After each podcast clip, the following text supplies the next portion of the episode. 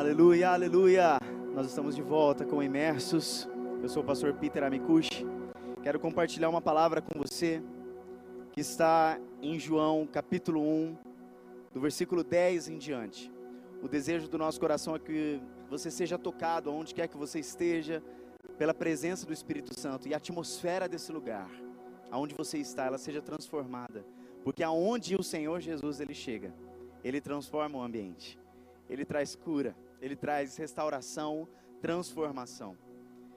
Vamos ler junto comigo em João capítulo 1, versículo 10 em diante diz: A palavra estava no mundo e por meio dela Deus fez o mundo, mas o mundo não a conheceu. Aquele que é a palavra veio para o seu próprio país, mas o seu povo não o recebeu. Porém, alguns creram nele e o receberam, e a estes ele deu o direito de tornarem-se filhos de Deus. Eles não se tornaram filhos de Deus pelos meios naturais, isto é, não nasceram como nascem os filhos de um pai humano.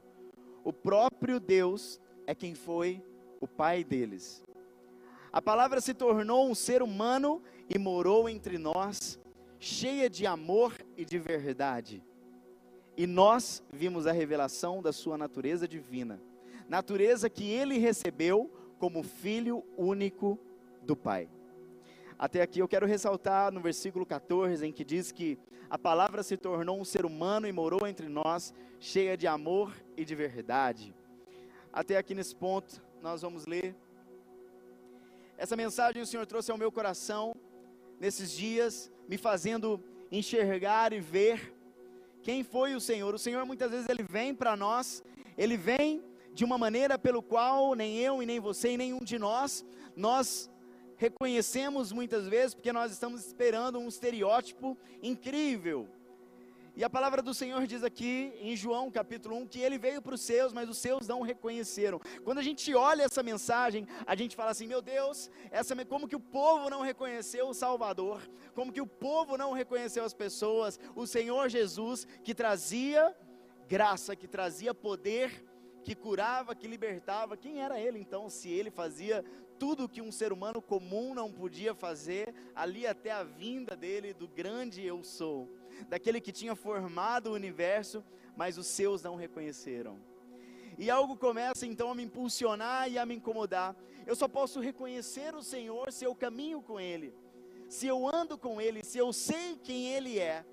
Às vezes o Senhor Ele está no nosso meio, Muitas vezes o Senhor ele está sendo entronizado, nós estamos o adorando, nós estamos buscando ele, nós jejuamos, nós oramos, mas ele não causa em nós, ou melhor, ele causa em nós uma mudança, mas nós não mudamos porque não sabemos quem é o Senhor e o que ele pode fazer por nós, em nós e através de nós. O caminhar, a caminhada com Cristo, ela traz para nós uma mudança real e verdadeira. Se ela não te muda, se o Senhor que está nas nossas congregações, se ele não muda, se aquele que nós entronizamos durante o louvor e as pregações, se ele não nos transforma, ele não muda, algo de errado está conosco. Algo de errado está com a gente. Ou a gente está sendo religioso demais, ou a gente não está nos conectando a Ele. Porque muitas vezes a gente vem para cumprir os nossos ministérios, a gente vem para tocar, vem para dançar, vem para cantar, vem para pregar, mas esse violão não muda ninguém. Esse baixo não muda ninguém. Esse microfone não muda ninguém. Quem muda é Jesus. Ah, se a gente não vem para reconhecer, e falar, Pai, eu estou aqui para te entronizar. Eu estou aqui para adorar o Senhor. Enquanto eu te adoro, enquanto eu venho à igreja, aos cultos, Pai, em nome de Jesus que o Senhor toca em mim, que, que eu possa ser tocado. E é por muitas vezes que eu e você nós não temos recebido da parte do Senhor a melhor parte. Sabe, eu quero inspirar você a ter um relacionamento real e verdadeiro com o Senhor. Eu quero inspirar você a entender quando é que o Senhor se manifesta para você. Sabe, tem um outro versículo que eu quero ler com você que está lá em Isaías, e eu quero que você, se possível, abra comigo. E ele diz assim, em Isaías 53, capítulo 2, diz assim: Porque foi subindo como renovo perante ele, e como raiz de uma terra seca, não tinha beleza nem formosura, e olhando nós para ele, não havia boa aparência nele, para que o desejássemos. Desejássemos. No versículo 3 diz: Era desprezado e o mais rejeitado entre os homens, homem de dores, experimentado nos trabalhos, e como um de que os homens escondiam o rosto, era desprezado, e não fizemos dele caso algum. Eu vou ter que levantar, porque essa coisa de ficar sentado é coisa de David Leonardo. Um abraço, meu querido amigo, e Vinícius do Lata. Eu não sou nenhum dos dois. Amém? Deixa eu dizer algo. Não havia nele beleza ou formosura que nos atraísse. E se não nós queremos e desejamos e almejamos que a gente perde a oportunidade de ter comunhão e um relacionamento real e verdadeiro com o Senhor. Talvez o povo estava esperando um rei soberano que viesse sobre uma carruagem Talvez eu e você nós estamos esperando os grandes templos, as grandes produções para que a manifestação do Senhor ela seja realizada, para que ela desça sobre nós com um peso de glória. Ei, deixa eu te dizer, ela já está no nosso meio. Ela já está onde quer que você está agora, ela já está aí mudando a atmosfera. Ela já está aí transformando, curando, libertando. Não precisa de uma carruagem chique, não precisa de uma coroa linda mesmo porque a coroa do nosso Senhor foi uma de espinho. Talvez eu e você nós estamos aguardando e esperando aquele mover soberano. E aí nós estamos como povo. Nós não estamos reconhecendo, o Senhor veio para os seus, mas os seus os desprezaram. A atmosfera, a presença do Senhor, ela tem que nos atrair de uma forma tão real tão verdadeira, capaz de nos conduzir, de nos levar a nos reconhecer, a fazer nós enxergarmos a soberania e o poder de Deus. Enquanto eu e você a gente esperar grandes coisas, o Senhor ele não se limita a isso. Ele é real. Ele é verdadeiro. Ele está com o mais humilde até aqueles de alta influência. Ele não mede para entrar num lugar ele não se veste melhor porque ele é o soberano. Ele é o soberano. Talvez o Senhor vinha muitas vezes entrando ali com o seu jumento, com o jumentinho, e as pessoas estavam esperando e aguardando com que ele entrasse com um grande cavalo branco. Sabe, às vezes eu e você nós negamos como Pedro. Às vezes eu e você nós negamos a Jesus como Pedro fez.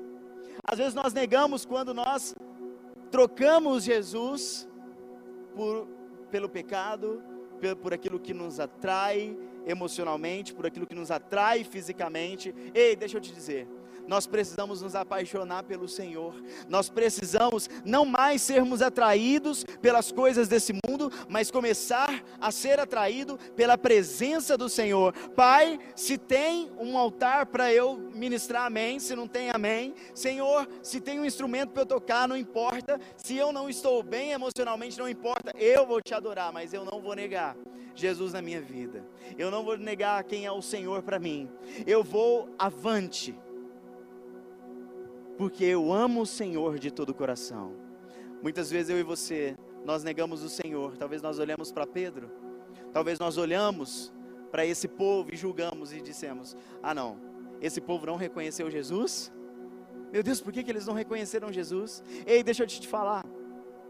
Muitas vezes o Senhor Jesus, ele se revela através da sua família, da sua esposa, talvez do seu líder, talvez o seu pastor, talvez o seu amigo, talvez de alguém, e ali a presença do Senhor está sendo manifestada, está sendo ali conduzida e muitas vezes a gente não, não, não. Esse aqui não é o propósito, porque não vem no estereótipo que eu e você nós desejamos, que almejamos.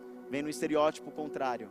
Muitas vezes que a gente não aceita. Sabe de uma coisa, irmão? O propósito nada tem a ver comigo e com você. Um propósito tem a ver com o reino de Deus. E Ele vai trazer o propósito para essa terra, estabelecer o reino de Deus e manifestar a glória dele, seja por você ou seja por qualquer outra pessoa que diga: Eis-me aqui. Eu quero ser uma resposta para essa geração.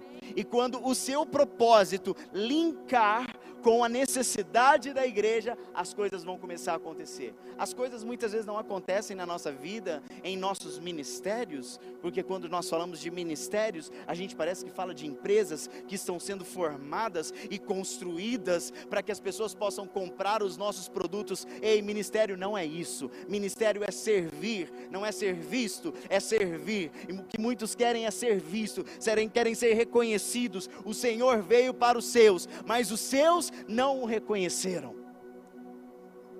É por isso que não vai. É por isso que não flui. Porque nada mais tem a ver com a gente. Tem a ver com o propósito. Tem a ver com a realidade dos céus. Quando nós ministros reconhecermos que nós estamos aqui não para nos achar superior a alguém, muito pelo contrário, mas nós estamos aqui para servir até mesmo aqueles que são menores do que nós. O que eu e você nós precisamos aprender é reconhecer quem é Jesus e aprender com a sua experiência e a amar. Jesus é amor, mas ele é verdade. Muitas vezes o amor a gente nós, nós aprendemos desde pequenininho. E nós quando crescemos sabemos identificar o amor da nossa família, da nossa mãe, do nosso pai, a gente sabe, mas a verdade, meu irmão, é um hábito. A gente cria junto ao nosso caráter. E nem todos querem a verdade, querem só o amor porque é mais confortável. Porque a verdade, ela te expõe. A verdade, ela, te, ela gruda a mentira pelo braço e joga na luz. E muitas vezes nós somos expostos por isso que nem todos gostam da verdade, mas a palavra do Senhor diz que a verdade vos libertará. Ela nos liberta. Que você nessa hora, aonde você estiver, você seja impactado pelo amor do Senhor e pela verdade que é ele. O Senhor ele veio para os seus, mas os seus o rejeitaram. Talvez o rejeitaram porque não queriam viver na verdade. Muitos estão rejeitando o Senhor porque não querem viver o propósito. Muitos estão rejeitando o Senhor porque não está vindo no estereótipo lindo que eles queriam. Muitos estão rejeitando o Senhor porque preferem negociar entre estar no pecado e estar na verdade. Ah, Senhor, mas nessa nessa hora, tudo que nós queremos é permanecer no Senhor e reconhecer quem é o Senhor. Pai, em nome de Jesus, nessa hora eu oro por cada um de nós que estamos aqui e quem nos assiste nessa hora. Jesus, que nós sejamos impactados e que nós não venhamos negar o Senhor, como aquele povo que negou o Senhor.